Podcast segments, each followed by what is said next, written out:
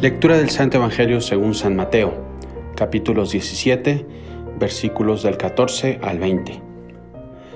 En aquel tiempo un hombre se acercó a Jesús y puesto de rodillas delante de él le dijo, Señor, ten compasión de mi hijo. Le dan ataques que le hacen sufrir lo indecible y muchas veces se arroja al fuego o al agua. Lo he traído a tus discípulos, pero no han podido sanarlo. Jesús exclamó, Gente incrédula y perversa, ¿hasta cuándo habré de estar entre ustedes? ¿Hasta cuándo tendré que soportarlos? Tráiganme aquí al muchacho. Enseguida dio una orden, salió del muchacho el demonio y en aquel mismo instante quedó curado. Más tarde, se acercaron a Jesús los discípulos y le preguntaron aparte, ¿por qué nosotros no pudimos expulsar ese demonio?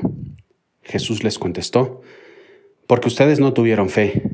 Les aseguro que si tuvieran fe, aunque solo fuera como un grano de mostaza, le dirían a este monte, quítate de ahí y ponte allí, y el monte cambiaría de lugar.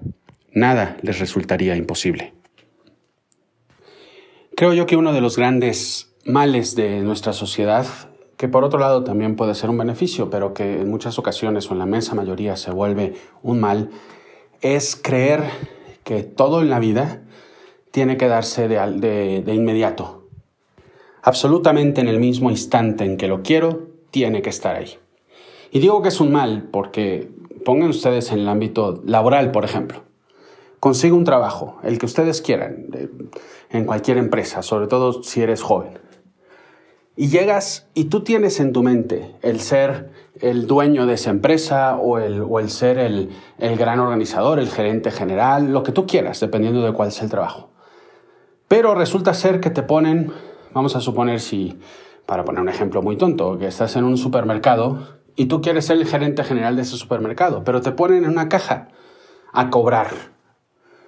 Pues después de una semana, la mayor parte de los jóvenes de hoy en día, eh, y no tan jóvenes también, dicen, este no es mi trabajo, yo soñé con ser el gerente de este lugar, no, no están de acuerdo con mis, con mis capacidades, me voy. ¿Y cuántos empresarios que yo conozco me dicen, padre, el gran problema de hoy en día es encontrar gente que quiera trabajar? Queremos los resultados inmediatos y la vida no es así. Yo no digo que estés todo el día trabajando en un lugar 40 años y, que no, y que no tengas aspiraciones. Claro que hay que tener aspiraciones. Pero para subir a un segundo piso hay que ver escalón por escalón. En la vida los ascensores son muy raros normalmente te cuesta subir la escalera. Algo así, algo así eh, me vino a la mente al leer el Evangelio de hoy. Los apóstoles le preguntan a Cristo, ¿por qué nosotros no pudimos echar este demonio? Si ya llevamos contigo un año, ¿por qué nosotros no pudimos decir, sal de él ya? ¿Cómo en la vida espiritual nos pasa eso también a nosotros? Quiero, tengo yo una virtud que quiero alcanzar, y, creo que porque ya descubrí, porque salí de un retiro, porque escuché un podcast, porque lo que sea, ahora sí voy a vencer, eh, no sé, mi impaciencia, o voy a lograr mi pureza, o voy a... Y vuelvo a caer, y me vuelvo a tropezar. ¿Y qué es lo que pasa? Que viene la mentalidad de nuestra época. No valgo para esto. Yo no valgo para ser santo. Yo no valgo para ser amigo de Cristo. No valgo para vivir el estilo de vida y me dejo llevar y suelto y tiro la toalla. Y Cristo te dice es que hombre y mujer de poca fe. Si tuvieras un poquito de fe lo podrías hacer, que no significa solo el creer que lo vas a hacer, significa que vas a poner los medios para hacerlo. En otro pasaje del Evangelio muy similar a este, Cristo les dice a los, a los, a los apóstoles es que hay una clase de demonios que solo se pueden vencer con oración y sacrificio y ayuno, le dice Cristo. El que, quiere el que quiera azul celeste, que le cueste, dice el dicho, y es muy sabio, es muy sabio. Piensa en tu vida algo que has querido alcanzar desde hace mucho tiempo a nivel personal, una virtud, un buen hábito, lo que tú quieras. Piensa qué medios concretos has puesto para lograr eso. Cristo te pone dos si quieres lograr algo en la vida espiritual, la oración y el sacrificio, que en este concreto no significa sacrificarte de cosas, sino significa el esfuerzo personal, el trabajar todos los días. Oración, que quiere decir contactarme con Dios, enchufarme a Él, estar continuamente en una relación de amistad con Él, no decir Padre nuestros llaves Marías, que también, sino el hablar de corazón a corazón, tenerlo presente en mi vida, el saber que Él lucha conmigo, el que Él trabaja conmigo, que Él llora conmigo, ríe conmigo, es, el compañero de mi vida. Eso, a eso se refiere con el paso de oración, que cuando estoy en mi trabajo, en la escuela, en donde sea, Él está a mi lado. Esa es la visión de fe que Él me dice cuando nos dice hombres de, de poca fe, mujeres de poca fe. Eso. Y por otro lado, mi trabajo personal, los medios concretos que yo pongo.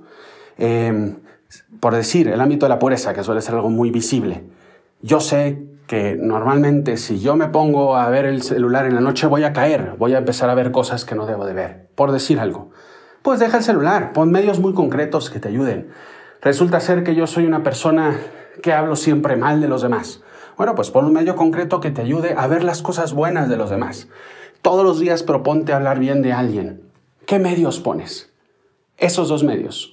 Tu vida de oración, tu relación con ese Dios que te quiere tanto y que quiere estar contigo, y por otro lado, los medios humanos concretos y tu esfuerzo personal. Y entonces, como dice Cristo, no habrá montaña que se te ponga delante. No tanto porque son tus propias fuerzas, sino porque tu relación con Cristo va a ayudar a esos medios concretos que tú pones en tu vida. Dejemos de lado, dejemos de lado esa mentalidad, vamos a poner millennial, en el cual muchas veces nos, nos movemos hoy en día de querer resultados inmediatos, porque no es realista. El que quiera sur celeste, que le cueste. Trabajo de todos los días, trabajo diario, pero ¿sabes qué? Normalmente lo que más nos cuesta y lo que alcanzamos es lo que más valoramos y disfrutamos. Las cosas desechables del tira y usa no le damos valor. Lo bonito en la vida, lo que realmente llena nuestra vida es lo que más nos cuesta. Y eso es lo que vale la pena. Y eso es lo que Cristo nos dice en el Evangelio de hoy. Quita esa montaña de enfrente. No te dice una lomita, las montañas, lo que realmente vale la vida. Ojalá que, de, este, de esta reflexión pienses algo concreto de esta montaña en tu vida que tienes delante y valores tu relación con Cristo para saber cómo vas hablando con Él y qué medios concretos puedes estar poniendo para lograr vencer esa montaña, no en un año, no en dos, pero todo lo que alcance, hasta lograr conquistarla y poder decirle a Cristo, valió la pena. Soy el padre Juan Antonio Ruiz, espero que esta reflexión te haya ayudado. Les mando un abrazo a todos, que Dios los bendiga y nos vemos a la próxima.